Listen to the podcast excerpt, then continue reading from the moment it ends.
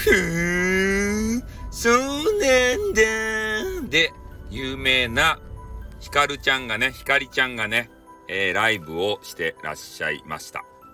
ねえ、あの、占い師の激川ガールですよ。ねあの人がやってたんで、ちょろっとこう聞いてみたわけですけれども、可愛いかですね。まあ、可愛いかですねというか、巨乳をね、想像させる声ですね。おー。これはもう辛抱たまらんですたよ。ね、何を言いよるかちょっとようわからんくなってきましたですたい。ね。久しぶりに聞いたら。うん。もう占いそっちのけでね、なんかパイ、まあいいや。ね。ということでね、変なことを言わないと、心に誓ったのに、漏れ出てしまう。ね。この癖をさ、どうにか直せば、多分ね、女性にモテるんでしょうね。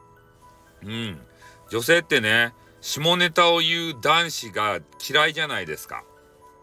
でもつい言っちゃうんすよ。つい口が滑るんすよ。ね、そういうことってさ、あるじゃないですか。人間やけん。ね。言わんでいいようなことも言っちゃう。なぜかわからん。ね。でもそれが俺なんですよ。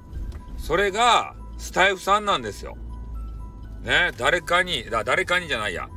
えー、昔ね、えー、スタイフでね、私は狂言師時代の頃に絡んでいた、あささささささささんっていう方がいるんですよ。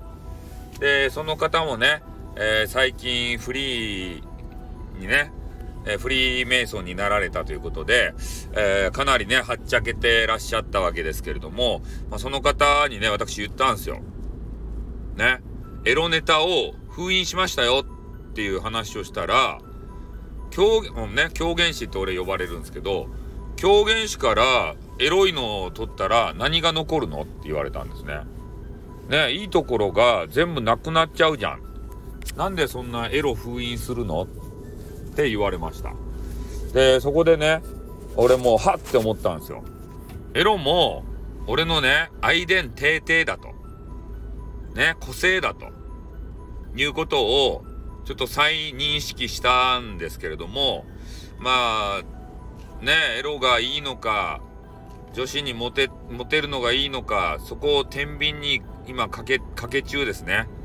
天秤にかけてる中ですね。もうどうしていいか俺には分からんとですたい。エロいことも言いたい。でも女子も欲しい。ね。二つ、両方は手に入らない。ね、二頭を追う者は一頭も得ずってね、なんかわけのわからんことわざを唱えた変なおっさんがいました。そんな感じでね、えー、欲張ったら何も手に入らないよっていうような今世の中になってるんですね。悲しいことに。土下したらいいとや、俺は。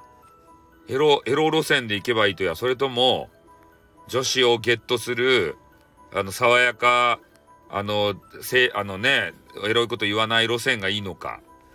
さあ、どっち？ってことでね。うん。やっぱね、どうなんすかね。答え出らんな。なんか答え教えてくれよ。ねえ。あげずまさんの壁打ち行くか？ね。1000円払って、あげずまさんを60分買うか？買うか？とか言ったら怒られちゃう。ね。あなたなんて、お断りよって言われる。私にも選ぶ権利あるんだからね、とか言ってさ。ねえ、壁打ちしてます？あ、まあいいや。いやわか、わからない人は、あげずまさん聞いてください。壁打ち体験できますから。ねえ。60分独占できますよ。1000円で。ね。まあそういうちょっと番宣をしてしまいましたけれども、まあそんな感じでちょっとね、今、俺の心の中が揺れ動いてるんですよ。ねえ。なんかなんかいいアドバイスくださいよ。ということで終わります。あってまたな